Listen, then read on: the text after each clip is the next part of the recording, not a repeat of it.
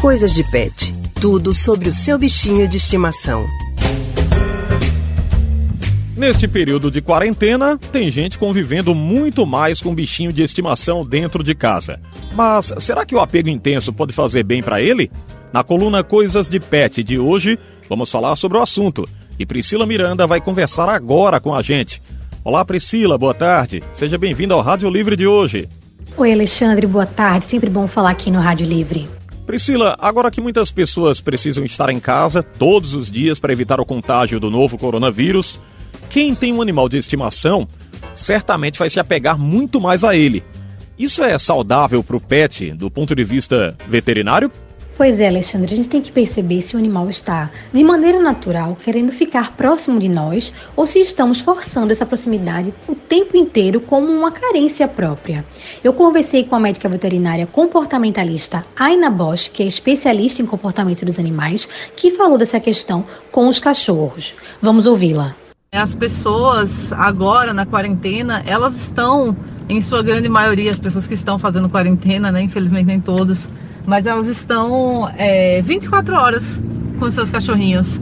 E isso tem um risco muito grande de que eles se tornem é, dependentes excessivos, que eles criem esse vínculo de hiperapego com as pessoas. E como é que é feita essa preparação aí para que o cachorro não fique tão apegado quando a quarentena acabar, hein? É importante que o dono do animal deixe espaços reservados para que o cãozinho tenha momentos de independência. Criar algumas atividades também para que ele possa se desenvolver é bem legal e ajuda a passar o tempo. A médica veterinária dá dicas. Primeiro, a gente precisa proporcionar a ele uma relação mais independente. Né? E aí as pessoas precisam olhar para si, para suas carências, porque, por exemplo, às vezes o cachorrinho está no outro ambiente a pessoa chama para estar tá junto, sempre junto, né? Não fazer isso, permitir que esse animalzinho circule, esteja em outro ambiente, faça escolhas diferentes do que está com o seu ser humano.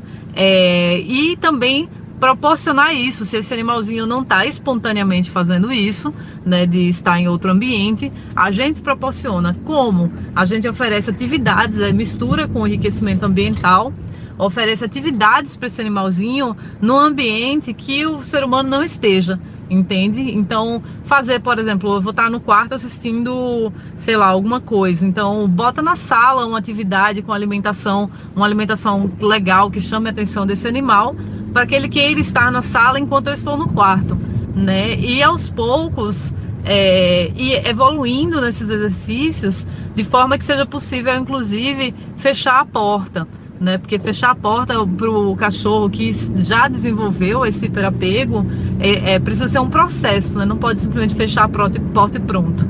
Né? A gente precisa construir esse caminho para que seja possível novamente essa perda de é, acesso, visão em relação ao ser humano, o cachorrinho em relação ao ser humano.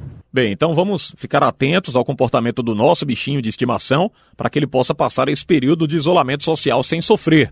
Isso, Alexandre. Como a gente sempre costuma falar aqui no Coisas de Pet, a observação do animal é muito importante para evitar problemas até de saúde mesmo. Uma, um animal estressado pode desenvolver comportamento bem nocivo, como ansiedade e até mesmo se automutilar. Então fica aqui o nosso alerta para que durante a quarentena, quem está em casa tente sempre proporcionar momentos agradáveis para os pets também. Ok, então. Priscila, muito obrigado pela participação no Rádio Livre de hoje e uma boa tarde para você.